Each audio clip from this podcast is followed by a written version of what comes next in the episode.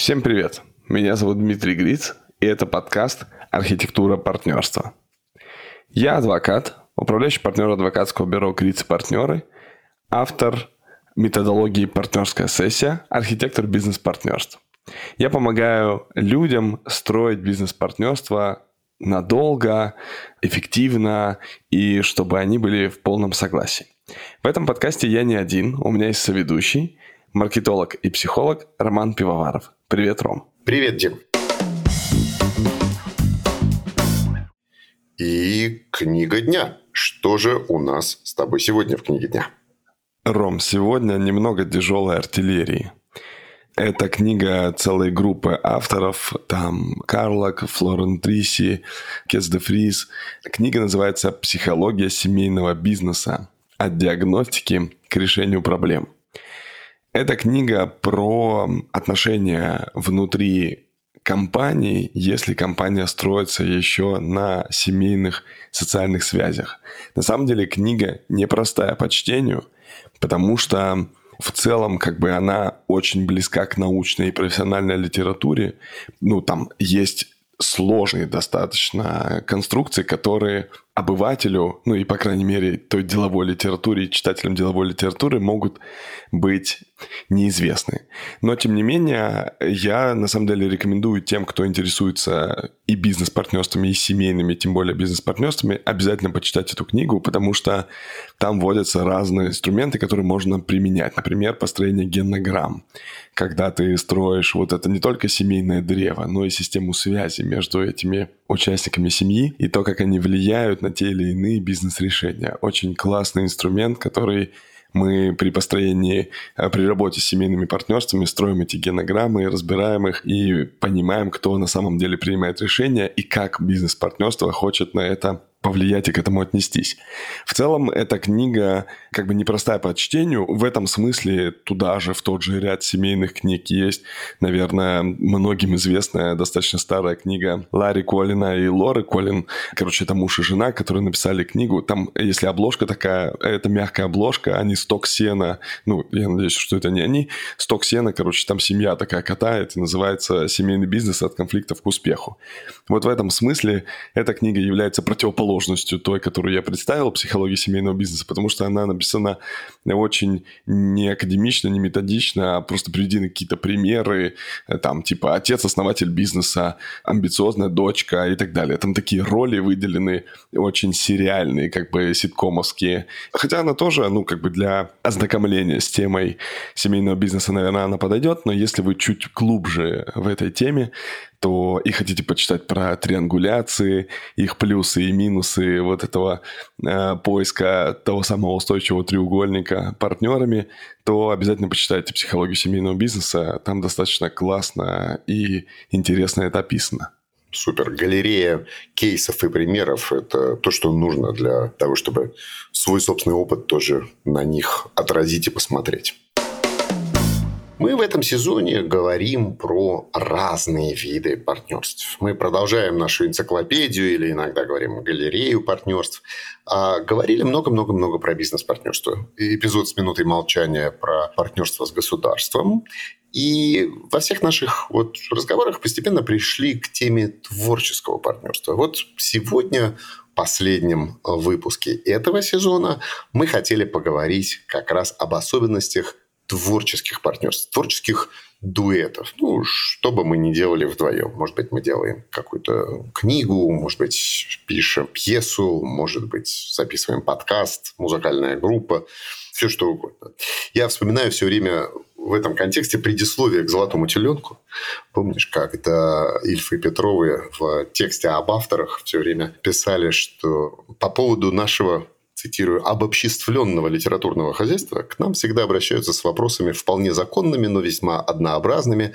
Как же это вы пишете вдвоем, да, и дальше они рассказывают, как вначале они вдавались в детали, рассказывали про то, как убили Остапа, бросив в сахарницу две бумажки – а потом отшучивались и сказали, что ну как мы пишем вдвоем? Да так и пишем, как братья Ганкуры. Эдмон бегает по редакциям, а Жюль стережет рукопись, чтобы не украли знакомые. Вот мне кажется, что каждый творческий дуэт, он совершенно разный. Да? То есть, если мы можем говорить о каких-то правилах взаимодействия в бизнес-партнерствах, там, да, мы можем, я не знаю, ну, например, говорить, ребят, вы разные партнеры, каждый вносит свое, вот давайте посмотрим, а, мы можем взять модель, что вы друг другу комплементарны, на одном продаже, на другом то, на третьем все то в творческих союзах, мне кажется, нет, что ли, такой строгой классификации ролей, которые должны быть, как они есть э, в бизнесе. Да? В бизнесе все понятно. Есть производство, услуги, ценности, есть продажи этой ценности, есть администрирование, там, финансы и так далее. А вот музыкальная группа, да, понятно, что один играет на барабанах, а второй на гитаре, да, но там так много всяких вот этих сфер, которые необходимо разруливать и проговаривать, что здесь какого-то единого шаблона, что ли, да, творческих союзов быть не может, подумал я в теории. А как оно на практике?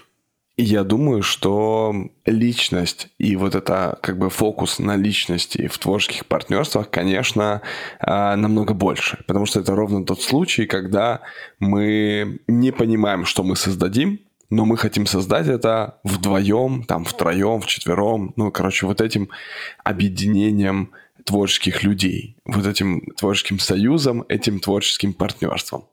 Но несмотря на то, что здесь нет роли там продюсера, а мы говорим только о созидании прям того самого продукта, результата интеллектуальной деятельности, например, подкаста, нам нужно все равно много о чем договориться. Ну, во-первых, если совсем коротко, у меня была просто такая ситуация э, в аэропорту, ладно, не очень коротко получится. Меня одна пара, парень с девушкой, увидели и говорят, Дмитрий, а вот это вы Дмитрий Гриц? Я говорю, ну да. Они говорят, а вы же книжку написали? Я говорю, ну да, написал. Они такие, а вот там порассказывайте нам про издательство. Я говорю, да, конечно, без проблем, все сейчас расскажу. И дальше я говорю, а почему вы интересуетесь? Они говорят, мы тоже пишем книжку вместе. Они не пара романтическая, просто это парень, девушка, коллеги. Я говорю, ну здорово, вы, наверное, все важные вопросы обсудили друг с другом по поводу вашего соавторства они улыбаются такие, ну, не застенчиво, и говорят, ну да, в целом да, все отлично. Я говорю, а чья фамилия будет первой на корешке? Такая пауза, и один партнер говорит, ну как, по алфавиту? Второй такой, в смысле по алфавиту? Я-то больше делаю для этой книги, поэтому моя фамилия должна быть первой. И, и такая пауза снова повисла. В общем, не написали они книжку, я чувствую, в конце. Э, нет, нет, нет, нет. Э, написали, написали книжку, и я этому очень рад. Это история со счастливым концом, да? Да, но, конечно же, этот момент нужно обсудить до того, как мы начнем писать книжку. Вот я сейчас в соавторстве тоже пишу книгу, и я сразу же, э, ну, была моя затея, и поэтому я пишу, вот так-так, деньги делим пополам, моя фамилия будет первая стоять, это там так, сяк, в общем, и так далее. И в этом смысле, конечно, если фамилии стоят по алфавиту, ну так, то непонятно, это они так по алфавиту стоят или так главенство. И поэтому, наверное, менее конфликтно и менее вычурно, это когда фамилии просто по алфавиту стоят. Но если стоит фамилия какая-то первая, и она на самом деле, ну, дальше у нее буковка по алфавиту, то тут это сразу же задел, как бы это сразу крик, это сразу акцент. Этот человек сделал больше. И в этом смысле, конечно, вот такие моменты нужно обсуждать. Или обсуждать, а как мы, когда у нас возьмут интервью по поводу нашего общего объекта, э, вот этой интеллектуальной деятельности, как мы говорим, мы там авторы или мы соавторы, мы владельцы или совладельцы. Потому что некоторым интервьюерам все равно, и они пишут как попало, а потом второй партнер обижается на первого. А так как творческие люди, они тонкой душевной настройки, то то, как вы будете в титрах в фильме, супер важно. То, как вы будете представлены на программке театральной постановки, очень важно. То, в каком порядке даже вы будете стоять, ну, просто невероятно важно. Потому что в конечном-то итоге, ну, у нас есть там, например, драматург, написал сценарий. Режиссер, когда ставил э, этот спектакль, он там что-то поменял, где-то значимо поменял текст. Может ли режиссер стать драматургом? Более того, а можно, ну, если драматург участвовал в постановке и пару этюдов или пару сцен поставил драматург, Вопрос. Драматурга мы можем написать в со-режиссера или помощники режиссера или еще кого-то? Короче, все вот эти штуки, потому что творческий процесс, ты прав, он очень сложно регламентирован, все делают все, а потом кто какую роль будет занимать, непонятно. И в этом смысле, конечно, здорово до того, как мы уже релизим свой труд, результат труда, до этого релиза сильно заранее поговорить, что сколько бы кто ни тратил на что время, в титрах мы указаны вот так. Все согласны? Все согласны. Окей, побежали.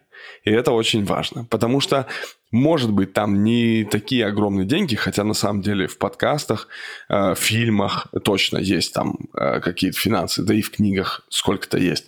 Но дело даже не в этом, а дело в отсутствии ощущения какой-то обиды на своего соавтора и возможность дальнейшего сотворчества, совместного участия в процессе создания.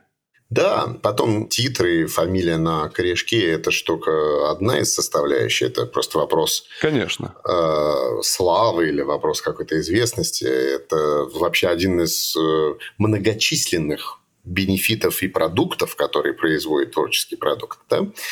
Это и деньги, это и слава, это и возможность э, собственной экспертности, какое-то ощущение окрыленности и прочее, прочее. Но ведь же есть еще и куча вопросов по поводу того, как этот продукт создается – из серии «Кто какие главы пишет», там «Ты почетным, я по нечетным», кто там э, выверяет, кто не выверяет. Я думаю, здесь просто бесконечное количество, гораздо больше, ну хорошо, давай не то, что бесконечное, но гораздо большее количество вопросов, которые надо обсудить по сравнению с бизнесом. Вот я сейчас так мысленно представляю, вот, что бы мне нужно было проговорить с человеком, с которым я совместно решил бы снять фильм то ли я с непривычки просто, мне это кажется каким-то неподъемным айсбергом. Потому что что нужно проговорить вот, ну, про бизнес, ну, как-то, ну, может быть, потому что мы с тобой, да, в конце пятого сезона уже, и я уже почти тоже сдал экзамен. Ну, как бы про бизнес скорее, мне кажется, четче понятнее, что проговаривать. То есть вот эти зоны, которые нужно проговорить перед отправлением в дальнее плавание на берегу, их что ли, меньше, как мне кажется, да. А вот в продюсинге, в производстве фильма или в производстве, да даже, слушай, даже подкаста там, да, хотя он проще. Мне кажется, что просто этих зон больше. Или это просто у меня, ну, сейчас вот эффект новичка, я смотрю на эту глыбу всего, и мне кажется, что это э, партнерская сессия продлится месяц. А на самом деле точно так же те же 8 часов все обговорили, по пунктам 62 вопроса прошли и пошли писать. Слушай, ну, у меня понятное дело, что всем нам поведение каждого из нас описывает эффект Даннинга-Крюгера, про то, что у тебя есть, знаешь, очень много уверенности в начале, когда опыта нет, потом чуть больше опыта, и ты вообще на дне, ты понимаешь, что ты ничего не можешь, и дальше идет там какая-то кривая просветление.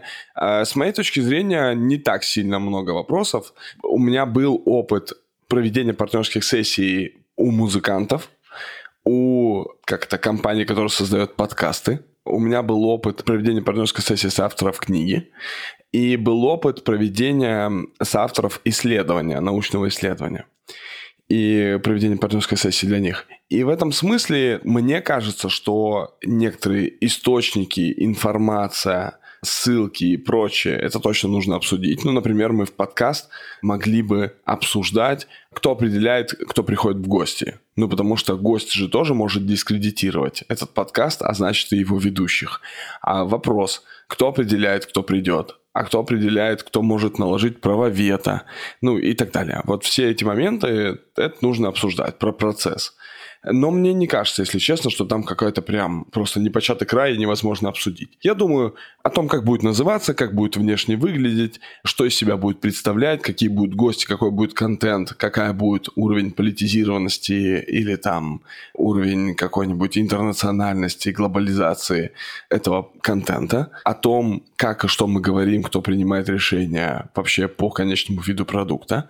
Дальше то же самое про его дистрибуцию и распространение, где мы распространяем, где нет, какие методы этичны, какие невозможны.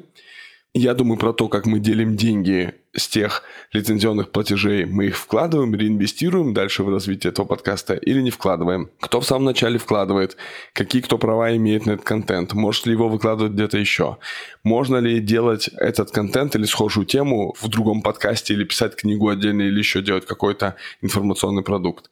Все эти моменты про то, каким образом мы там расходимся, если вдруг мы решили разойтись, права на это название, права на этот подкаст, они кому-то будут принадлежать или нет, кто-то их выкупит или нет, а по какой стоимости и так далее. Вот, собственно, весь жизненный цикл и все вопросы, которые нужно обсудить. Я думаю, что их там будет порядка 30-40, даже меньше, чем ты сказал. Слушай, а как обстоят дела с э, творческими ну что ли, отговорками или разговорами про вдохновение и так далее, и так далее. Сейчас поясню. Потому что, ну, когда партнеры занимаются каким-то бизнесом, они определили круг задач, этот ожидает, что второй сделает вот этот список, второй ожидает от первого другой аналогичный список тасков. Ну, и когда они потом встречаются и проговаривают, так, вот это выполнено, вот это не выполнено, предполагается, что, ну, мы же обговорили, значит, все должны все сделать. И если не сделано, то отговорки из серии, ну, ты знаешь, знаешь, у меня не было настроения, вот, оно в бизнесе как-то не очень катит, да, это же работа. А здесь, когда встречаются соавторы, и один другому говорит, слушай, почему нет партитуры уже там третий месяц? А тут, можно сказать, творческая пауза, все, вот нет вдохновения. И как бы это нормально в творческой жизни. Ты же не скажешь ему, слушай, давай ноги в руки, давай 8 часов, иди хренач. Ну да, вот все, там вдохновения нет. Я, может быть, немножко утрирую, но вот такие вот моменты про особое состояние, да, которое необходимо для создания творческого продукта, это как-то усложняет вещи. Потому что бизнес как-то больше похож на шестеренки, на механизмы, на причинно-следственные связи. Это сделано, это не сделано. Ну, то есть это больше механизм творческие союзы, особенно когда речь идет именно о создании творческого произведения, не о продюсинге уже дальше, там, кто занимается дистрибуцией, кто занимается... Это бизнес-задача, да, это то же самое. А вот именно про создание, в моменте создания, в моменте написания вступает в силу красивая история про вдохновение. Насколько это вообще осложняет процесс и договоров, и процесс этого партнерства? Или я опять все придумал, и на самом деле все то же самое? Ну, мне кажется, что здесь важно проговорить друг другу, как кто проживал творческие паузы, кризисы и невозможность создавать, как кто реагирует на внешние обстоятельства и как это сказывается на профессиональном производстве, что ли, какого-то материала. И в этом смысле, конечно, нужно это обсудить и узнать особенность личности твоего партнера, то, как он это проживает, и то, как ты это проживаешь, тоже рассказать. Я думаю, что подобные доводы, конечно, имеют место быть, но я напомню, что и в бизнесе такие доводы тоже имеют место быть, когда партнер, который отвечает за продажу, он приходит и говорит, вообще не могу продать, не могу продать, не идет. Да, может быть, не такими какими-то инфантильными примерами, доводами он это аргументирует, типа нет настроения. Но он говорит, ну прям не заходит, не могу, ну и так далее. Там это как-то по-другому звучит, но сущностно это то же самое, а результата нет. Поэтому от бизнес-партнерства это не очень сильно, как мне кажется, не сильно отличается. То есть любой нерегламентированный процесс, связанный и с бизнесом, и с творчеством, он может так выйти, что партнер придет и скажет, я это не сделал. И дело не про то, что нужно было сделать 100 звонков, из них там конверсия 20 сделок и так далее. Скорее про привычный сценарий проживания таких ситуаций. Партнерам нужно об этом поделиться, и второму партнеру должно быть окей, что вот его партнер проживает такие ситуации подобным образом. Ну, то есть они в результате этого разговора фактически просто это записывают в те риски, которые могут случиться. То есть как бизнес-партнерство записали бы в риски. Форс-мажоры из серии пожар, да, и что-то такое, там отсутствие рынка, кризис, полный коллапс глобальной экономики, то в творческом союзе, ну, просто записывается, что да, есть форс-мажор под названием, ну, не пошло. Есть, по крайней мере, такая ситуация, которая может таким образом быть сформулирована. Не то чтобы вот это наш риск не пошло. Ну, вот, допустим, авторы книги такие говорят, так, мы напишем книгу, у нас есть какой-то процесс продажи этой книги издательству, мы пытаемся заинтересовать издательство, но, допустим, ни одно издательство не согласится, ну, ни одно из вот этого нашего пула не согласится опубликовать нашу книгу. Что будем делать? Ну и дальше это обсуждение сценариев. Слушай, а ты сказал, что у тебя был опыт с э, музыкантами, с писателями и с э, учеными, ну и в других тоже творческих. Ты вот этих троих упомянул. Скажи, кому было легче договариваться из этих трех? Тут вот какая штука, что у всех этих людей был разный жизненный опыт. Как мне кажется, те люди, у кого был около предпринимательский жизненный опыт, там же есть совсем творческие люди. Вот, допустим, по одной короткометражке договаривались, и там режиссер, у нее вообще нет никакого бизнесового опыта. И поэтому она все очень сильно воспринимает на себя как на личность. Она не отделяет проект от себя, и, как следствие, ей было тяжело. В этом смысле, когда более опытные люди, и особенно с предпринимательским бэкграундом, как мне кажется, им проще договариваться, потому что они просто гибче. То есть они здесь и сейчас говорят, да ладно, ну, если это не приносит сильной мне прибыли, но и убытков не приносит, то ладно, пусть будет. Ну, то есть все-таки дело не в профессии, дело не в особенности того творческого продукта, который производишь, а в той зрелости личности, которая формируется благодаря разностороннему опыту и, в частности, некому деловому опыту, как получается. Да, да, как мне кажется, это именно так. Разница, конечно же, тип творчества или какие-то принятые виды личности, которые попадают в то или иное направление творчества, оно, естественно, несет какое-то влияние на партнерскую сессию и на партнерство. Но в большей степени, конечно же, важны э, сами люди, сами партнеры и их опыт, который накоплен. Отлично. Прекрасно. Мне кажется, для очередного тома нашей энциклопедии партнерств у нас в этом сезоне подобрался хороший набор. Мы поговорили про партнерство сейчас творческие, поговорили про партнерство временные при покупке бизнеса. Это те были партнерства, когда один продает, другой покупает. Напоминаю краткое содержание предыдущих эпизодов. И на момент покупки-продажи они вступают де-факто в партнерство. Мы поговорили про партнерство компаний как коллаборации, про партнерство с государством, отметили эту тему минуты молчания, Поговорили про мультипартнерство, когда партнеры два, а проектов много. И поговорили в прошлом выпуске про партнерство с большим стратегическим инвестором или партнерство внутри корпорации с корпоративными акселераторами, инкубаторами и так далее. Вот очередной том нашей энциклопедии обсужден. И в следующем сезоне двинемся дальше.